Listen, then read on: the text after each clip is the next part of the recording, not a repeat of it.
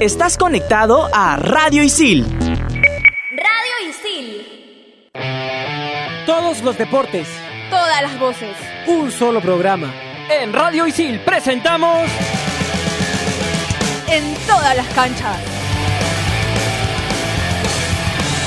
Hola, ¿qué tal amigos? Bienvenidos a una edición más de En todas las canchas. El día de hoy tenemos un programa no solamente cargado de información, sino de información variada. Para traer esta información estoy aquí con Yanina, Alberto y Rodrigo. ¿Qué tal muchachos? ¿Cómo están? Hola chicos, ¿qué tal? ¿Cómo están? Alegre de volver acá a cabina después de casi dos semanas en, el, en que he estado de recuperación un poco de, de, de mi salud. Pero tenemos un programa lleno de mucha información y ya tenemos que empezar. Yanina que viene con look nuevo, allá viene sin lente, Yanina. Alberto, ¿cómo estás? Hola Gabriel, muchachos, Rodrigo, ¿qué tal? ¿Cómo estás? Un saludo grande para la gente que nos escucha ahora mismo. Tenemos bastante información, la continuación de lo que ha pasado en esta semana sobre el IPD, renunció Sebastián Suito, presidente de IPD. También tenemos entrevistas y sobre la sede que podría ser del Perú-Suiza en la Copa Davis. Así es. Rodrigo, ¿cómo estás? ¿Qué tal? ¿Qué tal chicos? ¿Qué tal Gabriel? Eh, bueno, efectivamente un programa con muchísima información y sobre todo una semana de muchos logros, ¿no? Para los peruanos en sí, ¿no? En distintas disciplinas deportivas. Y por supuesto, lo que aquí nunca falta, la Fórmula 1. Así es. Recuerde que nos puede escuchar en Spotify como Radio Isil. Entra ahí a Spotify como Radio Isil y puede encontrar entre tiempo en todas las canchas, todos los programas que viene siendo Radio Isil para ustedes. Somos algunos de la carrera de periodismo deportivo. Bien lo decía Alberto al inicio, renunció Sebastián Suito. En la edición anterior hablamos más o menos de lo que iba pasando con la situación del IPD. Eh, finalmente Sebastián Suito, expresidente de, del IPD, no aguantó más la presión mediática, terminó renunciando. Pero ¿qué pasó? Eh, cuando se, da a conocer esta exclusión de los 147 deportistas y renuncia Víctor Aspilla a la presidencia, al, al directorio de INAF, se Suito agarra y pone a Alberto Tejada hijo, el, hijo del ex, del ex árbitro de fútbol, que es también presidente de la INADEF, que se encarga de toda la parte de salud del IPD. Le exige que incluya a estos deportistas nuevamente. Tejada dice que no es tan sencillo. Y hubo una especie de, si no lo quieres meter, no te preocupes, te vas. Se va Alberto Tejada, renuncia, se va de la INADEF y renuncia a la INADEF. Y finalmente te, eh, el señor Suito termina metiendo a su asesor a la, al directorio de, de la INAF. Muchas críticas por parte de Camila Valle, Paula Mautino, por cómo se está manejando la situación. Y terminó, todo desencadenó en la renuncia de Sebastián Suito a la presidencia del IPD. Y como diría Alberto, el IPD está acéfalo. Alberto. Sí, bueno, a ver, eh, renunció Sebastián Suito.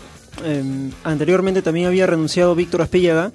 Y en el camino renunció también Iván Wasley, que era el asesor de eh, Víctor Aspíllaga en la DINADAF. Renunció también eh, Alberto Tejada, presidente de la DINASEF, Dirección Nacional de Servicios Biomédicos.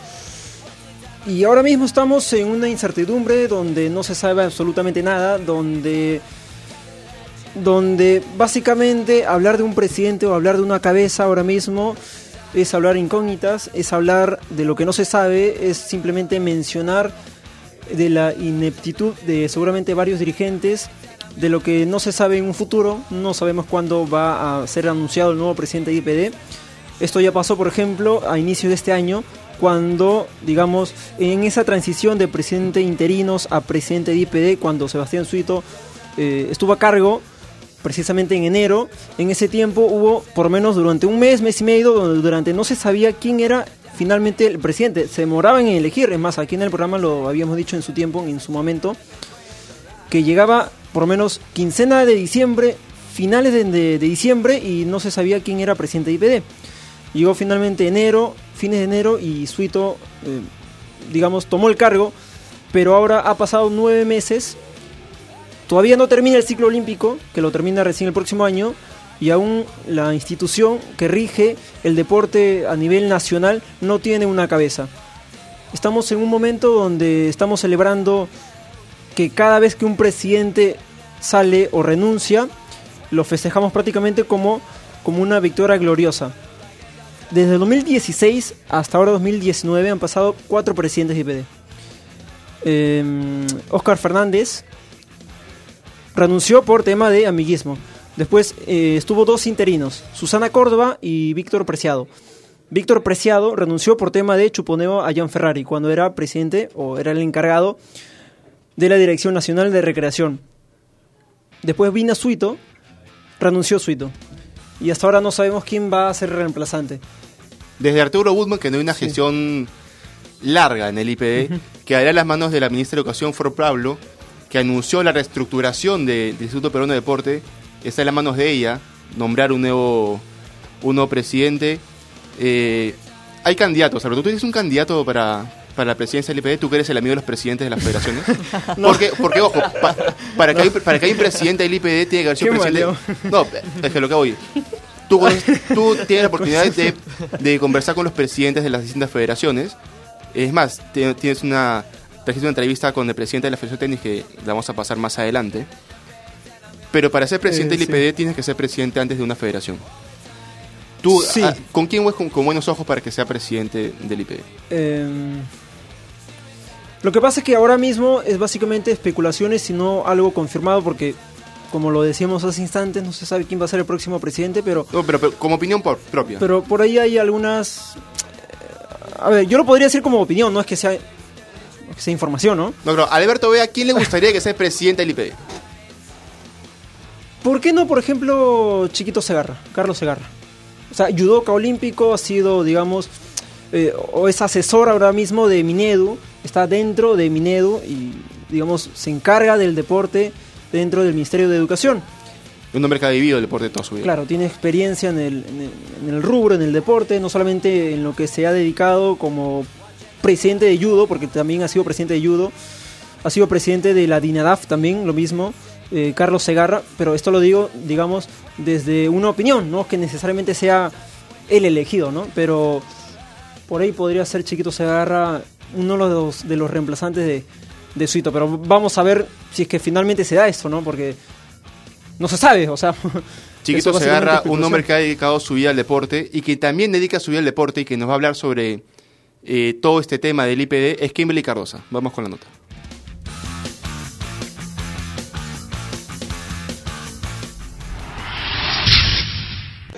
Bueno, no estamos dentro todavía.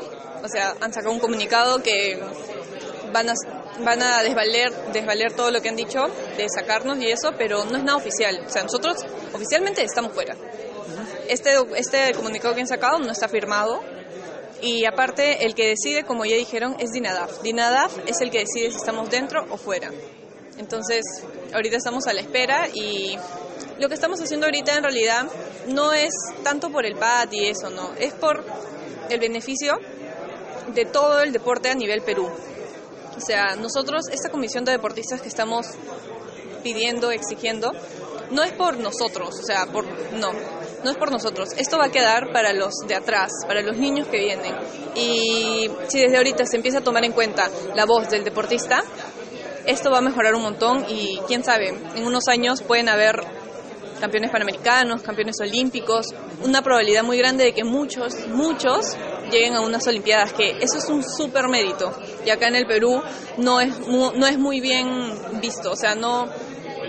Los apoyan seis meses y ya. Y no, una olimpiada es un súper logro, déjame decirte. Ahora también Suito, eh, digamos, en unas declaraciones él dijo textualmente, mejor dedíquense a estudiar. Ustedes como, seguramente que lo has leído, ¿no? Pero ¿cómo, cómo lo, Sí, lo este- analizas? Espero que haya sido que no hayas sabido cómo hablar o comunicarse, la verdad. Eh, es muy grave que haya dicho algo así. Y bueno, este, eso, ¿no? Espero que, que lo que haya dicho haya sido de simplemente un momento de nervios y no haya sabido cómo decir que también debemos de estudiar a la par, porque acá en el Perú no se puede vivir de, una subvención económica por deporte, deporte, aparte de la edad deportiva tiene un límite, ¿no? y desgraciadamente eh, a los máster, si es que digamos queremos llegar a máster, no se les paga. Entonces, esperemos que haya sido eso, ¿no? Un momento, un lapsus en el cual se haya puesto nervioso y haya combinado malas palabras.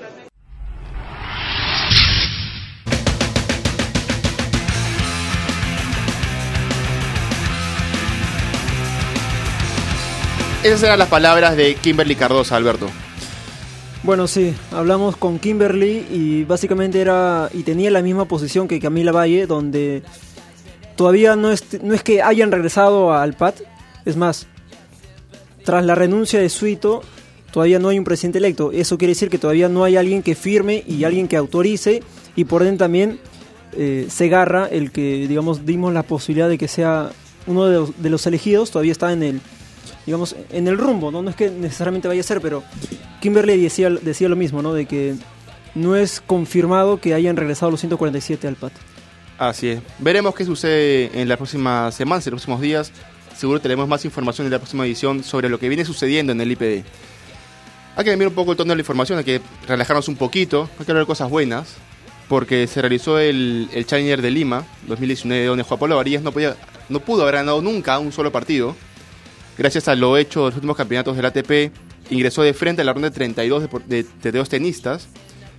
Y el primer partido lo gana 7-5 y 6-2 a Guillermo Clésar. Un, un, campeonato para Varillas repleto de rivales brasileros. Porque luego se enfrenta a Orlando Luz, le gana a Orlando Luz, se enfrenta a Thiago White, le gana a Thiago White y en las semifinales termina perdiendo con Thiago Monteiro en un partido donde se le notaba, no sé si cansado en el último set, pero creo que le pasó factura la, con, la, continuidad de partidos seguidos de, de Juan. Viene, Juan, Juan Pablo viene de 15 partidos ganados y con lo último sucedido aquí en Lima, en el Challenger de Lima, rompe toda esa racha de, de, competiciones ganadas, pero también venía con ya Challengers ganados en República Dominicana, si no me equivoco, en Santo Domingo, y también en, en Brasil. Campinas. En Campinas, Campina, en Brasil. A ver, Juan Pablo Varillas está ahorita mismo en el puesto 151 del ranking mundial. La semana pasada estaba en el 161 antes de Santo Domingo estaba en el 138. 155 ahorita mismo. O sea, la posibilidad de que termine el 2019 dentro de los 100 mejores está ahí. Es más, si Juan Pablo Varillas salía campeón de este, de este Challenger, se metía entre los 100. Sí. Hay que esperar ahora que, que pase esto, estos meses todavía para, para culminar el año. Ahí me gustaría verlo en Sydney a, a Juan Pablo Varillas, en el Open de Australia. a mí también, ¿no? Sería increíble. Creo sí. que a todos. Mira, con que vaya a la ronda de 64, me quedo tranquilo. Y es, hora de que los peruanos vuelvan a meterse dentro de, del gran pelotón de tenistas mundiales. Pero digamos está ahí, ¿no? O sea, tiene la medalla de bronce en Lima junto con Sergio.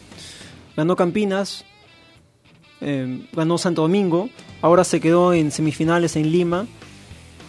Y digamos, es un crecimiento continuo para Juan Pablo, para Varillas. Ya el próximo año también es, digamos, la Davis. Él seguramente, digamos, va a estar ahí, ¿no? Va a enfrentar a Suiza, más allá de que venga o no Federer o Babrinka, pero, pero está ahí. Juan Pablo en la consolidación para su carrera. Alberto mencionaba recién ahorita eh, la Copa Davis. Hace un momento yo decía que Alberto era, era, amigo de los presidentes de las federaciones. No, no, no. no todos mentira, se rieron, no. todos se rieron, pero sin embargo Alberto fue, buscó al presidente Michael Hoffer, el presidente de la Federación de Tenis, y trajo estas declaraciones.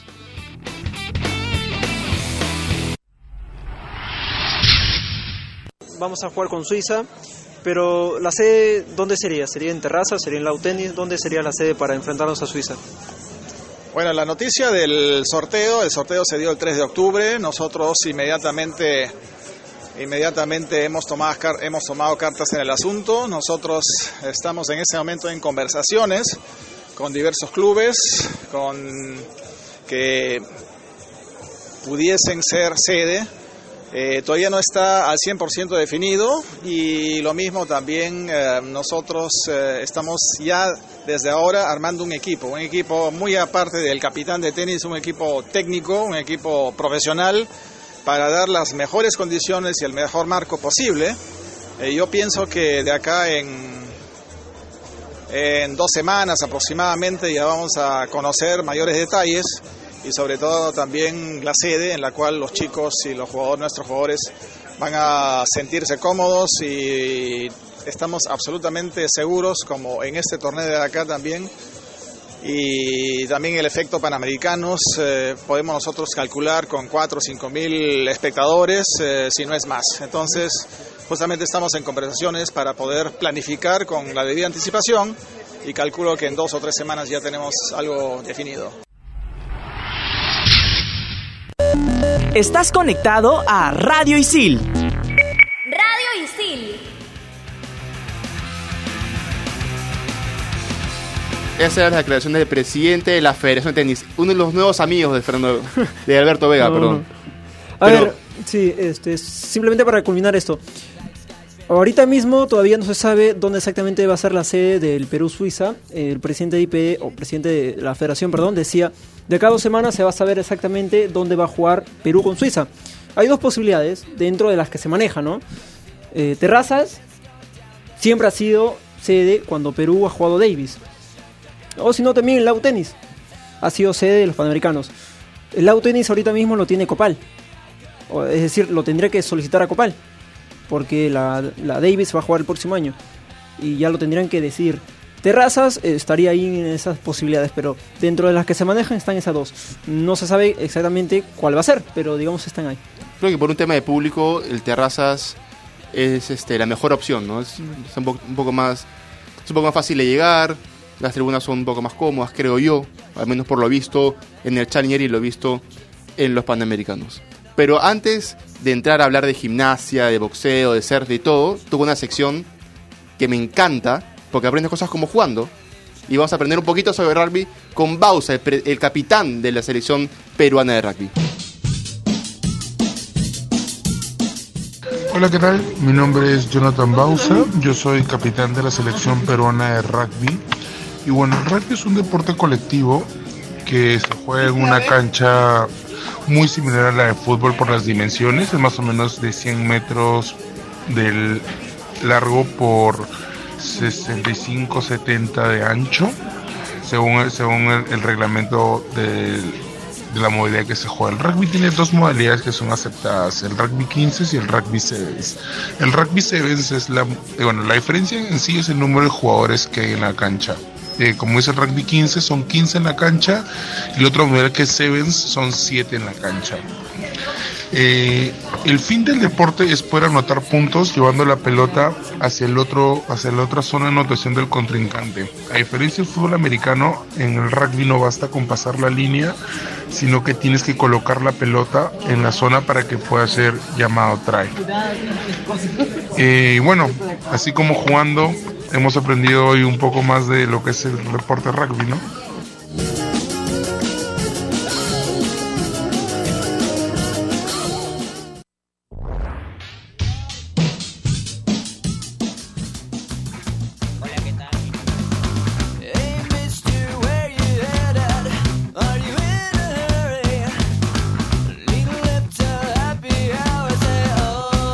Ahí está, como jugando hemos aprendido un poquito más sobre rugby gracias a Jonathan Bausa, el capitán de la selección peruana de rugby. Hay que meternos ya un poquito a, a, noticias un poco más alegres, ¿no? Porque la selección de voleibol femenina se quedó en el segundo lugar del Campeonato Sudamericano Sub-16 disputado en el Polideportivo del Callao, el próximo Polideportivo Mambo Park. Así es, fue la sexta edición de este torneo de vóley femenino sub-16 con nuestras representantes como Alondra Alarcón, que jugó también en el Mundial de sub-18, eh, Amanda Legario y María Fernanda Cisneros, que es la capitana de este equipo y que ellas fueron las figuras que tuvieron mayor aparición y mayor eh, juego ofensivo eh, frente al equipo chileno. Bueno, bueno, es una es una pena, ¿no? Que la selección no, no haya podido ganar hoy día, pero eh, digo en el partido, pero pero yo creo que que la selección chilena fue superior, ¿no? Fue un 3 a 0 bastante contundente, ¿no? Y creo que creo que la selección tuvo bastante nerviosismo, ¿no? Eso creo que hizo que, que cometiéramos errores durante el partido. Así es, el equipo dirigido por Gina Torrealba debutó ganándole por 3 a 0 a Paraguay. Hizo lo mismo en la segunda fecha contra Ecuador. Y en la penúltima fecha le ganó también por 3 a 0 a Bolivia, Alberto. Sí, a ver, Perú perdió 3-0 en- con parciales 25-16, 25-21 y 25-21. Eh, en la fase previa ganamos a Paraguay, ganamos a Ecuador y también precisamente como lo mencionabas ganamos a, a Bolivia. Eh, María Paz Abreu fue la mejor líbero, Alondra Larcón la segunda mejor punta, María Fernanda de Nigri la segunda mejor central y Elizabeth Bolívar la mejor armadora para Perú. Así es, hay, hay que esperar. Yo no sé cuánto, cuánto más falte para que el nombre de Polideportivo del Callao deje de llamarse Polideportivo del Callao, Sí. pase a ser por fin el Polideportivo Mambo Park. Yo creo que ya debería estar por, por implementarse ese nombre, ¿no? Mambo Park, de hecho, es una de las principales figuras del voleibol peruano de toda la historia. Sí, es más, hace ya unas semanas que hemos que mencionamos esto, se hizo la, solicitud, porque no es tan fácil cambiar el nombre de polideportivo.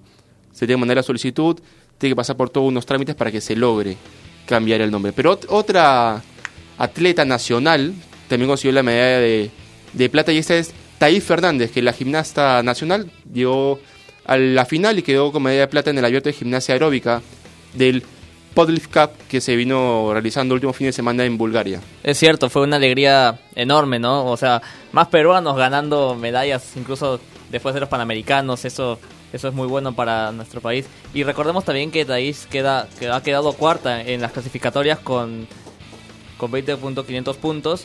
Y hay que recordar que ya fue campeón en Argentina desde hace dos semanas, lo que indica que tiene continuidad en los podios. Thais Fernández, que fue también parte de toda esta polémica de los 147 deportistas que fueron retirados del PAD. Y fue algo impactante para ella y para todos nosotros porque ella gana en Argentina un domingo y al día siguiente, el lunes, sale la lista con, con la relación de los deportistas que fueron retirados de este apoyo y su nombre aparecía ahí. Y ella obviamente, como todos los demás deportistas que pertenecían a esta lista, alzó la voz. Alzó la voz y se mostró muy molesta explicando eh, todo lo que había pasado durante todo ese eh, periodo de tiempo porque ella no pudo competir en los sudamericanos por una lesión que tuvo pero luego logró llegar a Buenos Aires donde se quedó con la medalla de oro y eso nos da a entender de que el IPD no ha estado haciendo lo correcto al clasificar a los deportistas según sus medallas y no los logros que ya venían eh, recibiendo anteriormente. un poco inconsecuente lo del IPD, ¿no? Porque dicen, no, los que no han más en los últimos seis meses tienen que ser retirados del PAT. Pero un día antes, Thaís gana la, la medalla en Argentina. A ver, o no revisaron, no leyeron las noticias, pero el IPD tiene que estar informado de eso, ¿no? Pero bueno. Debería. Otra peruana que también destacó en este campeonato fue Rafaela Donavaro, que culminó en la posición número 12 en la categoría Edge 2 con 10 19.300 puntos. En total, la delegación nacional está conformada por 10 deportistas que tuvieron una unidad de entrenamiento en Valencia, por España, antes de llegar al torneo que se disputó en tierras búlgaras. Alberto. ¿Estás con sueño, Alberto? No, no, no, no, no. Lo que pasa es que... Ok, has bostezado de una manera, pero... No, tampoco es exagerado. Eh, bien lo decía Janina, ¿no? Thaís Fernández ganó un domingo y al día siguiente salió en la lista de los 147. Esto definitivamente se tiene que mejorar, o sea, no, no podemos seguir así. O sea, no es posible que alguien gane una medalla y lógico, ¿no? Y al día siguiente y al día siguiente no tienes no tienes con qué solventar tu preparación para lo que se viene. O sea, estamos a dos meses de terminar el año y 147 deportistas se siguen en el en el olvido. O sea, ahorita mismo están en absolutamente nada. Están a la espera de que alguien sea elegido como presidente de IPD. Mientras tanto, mientras eso se desarrolla, mientras se elige, mientras evalúan, estos 147 siguen poniendo de la suya para representar al país. Sí, pero eso es importante porque no dejan de entrenar. Pablo Motillo sigue sí. entrenando, Kim Sí, sigue bueno, entrenando, Seguro, todos siguen entrenando, eso es lo importante, porque no se están quedando atrás a pesar de la falta de apoyo por parte del Estado. Pero bueno, toca otra sección, así como a mí me encanta el como jugando, es una sección que me vuelve loco, hay gente que escucha este programa solamente, única y exclusivamente, para escuchar el informe de Fórmula 1 gracias a Rodrigo Díaz de las Casas. Vamos con el informe.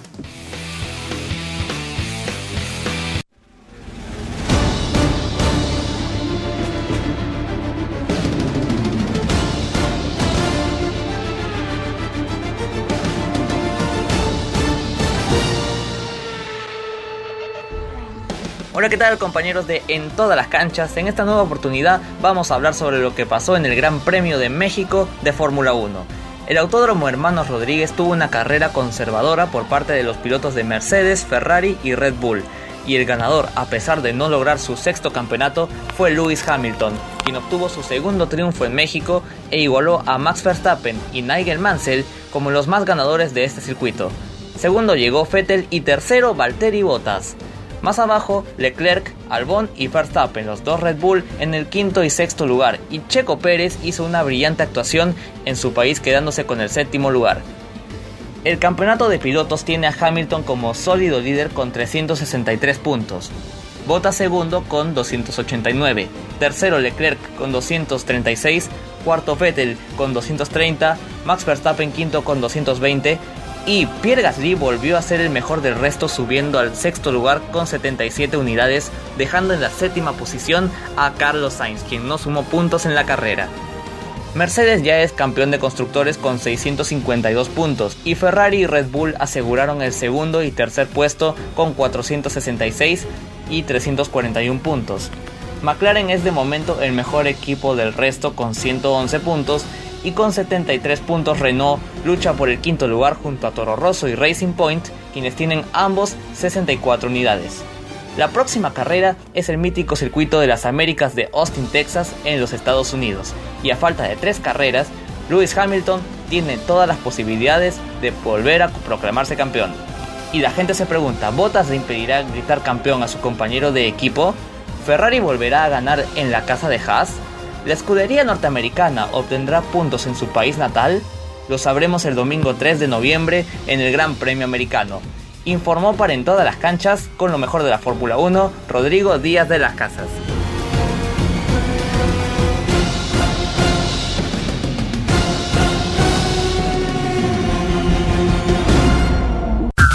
Estás conectado a Radio Isil.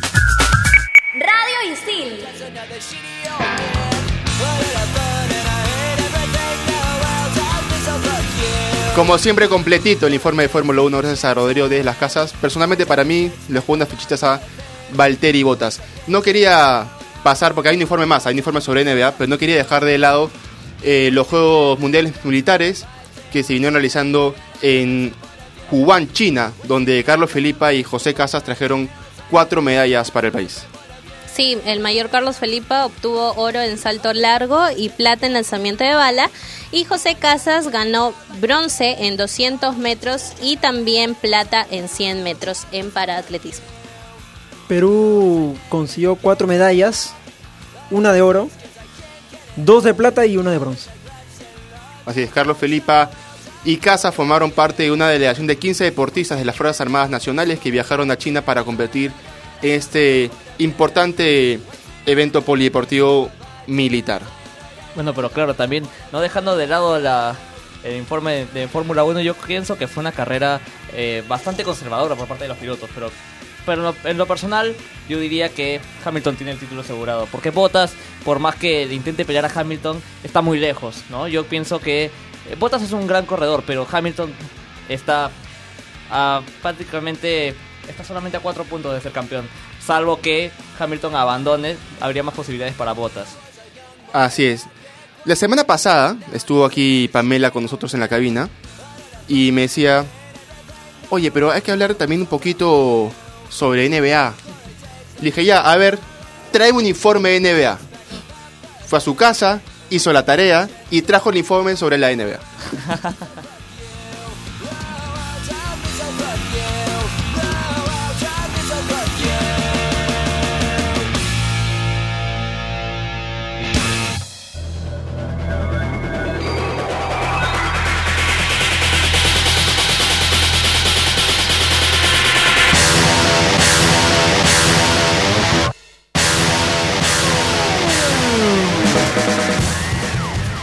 se vivieron los partidos más interesantes por el inicio de la nueva temporada de la liga más competitiva del mundo, la NBA. El esperado encuentro de los Lakers contra los Clippers abrió la temporada 2019-2020 con un emocionante partido, donde los Clippers liderados por Kawhi Leonard superaron 112-102 al equipo de LeBron James.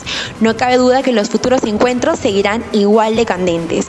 Además, Zion Williamson, quien fue el pick número uno 2019, fue operado de los meniscos de la rodilla derecha y no jugará de 6 a 8 semanas, una clara baja para los New Orleans Pelicans. El pick número uno del draft 2018 de Andre Ayton quedó suspendido por 25 fechas al dar positivo en diuréticas en un control antidopaje. Ayton se disculpó con sus fans y aseguró que no había consumido tal sustancia. En otros partidos, el de Brooklyn Nets y Minnesota Timberwolves, el cual era muy ansiado por sus fans debido al debut de Kai Irving en la plantilla de los Nets, quien hizo historia convirtiéndose en el jugador con el mejor debut al anotar 50 puntos. Sin embargo, este resultado no bastó, que los Nets cayeron 127-126 en el final del tiempo extra, donde Irving falló la canasta final del juego. La sorpresa de la semana fueron los Clippers, además, quienes después de dos grandes victorias ante los Lakers y Warriors cayeron 130-122 ante los Phoenix Suns, destacando la actuación de su estrella David Booker quien hizo 30 puntos. Los Suns y sus dos mejores jugadores, y siendo uno de los equipos que menor expectativas generaban esta temporada, se apoyaron en un juego colectivo que les permitió vencer a sus favoritos.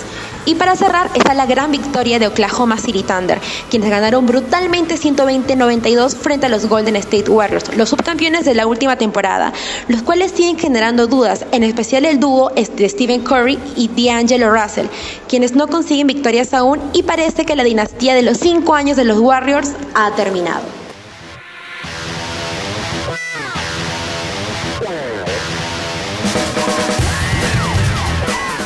Hizo la tarea, Pamela, completito también el informe de la NBA. Esperemos que siga con esta iniciativa y siga teniendo más informes.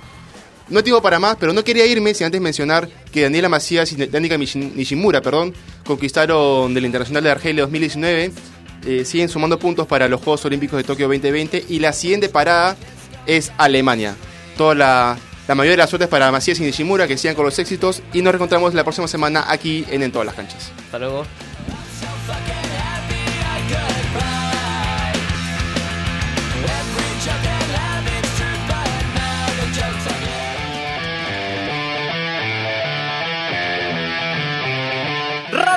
Presentó En todas las canchas.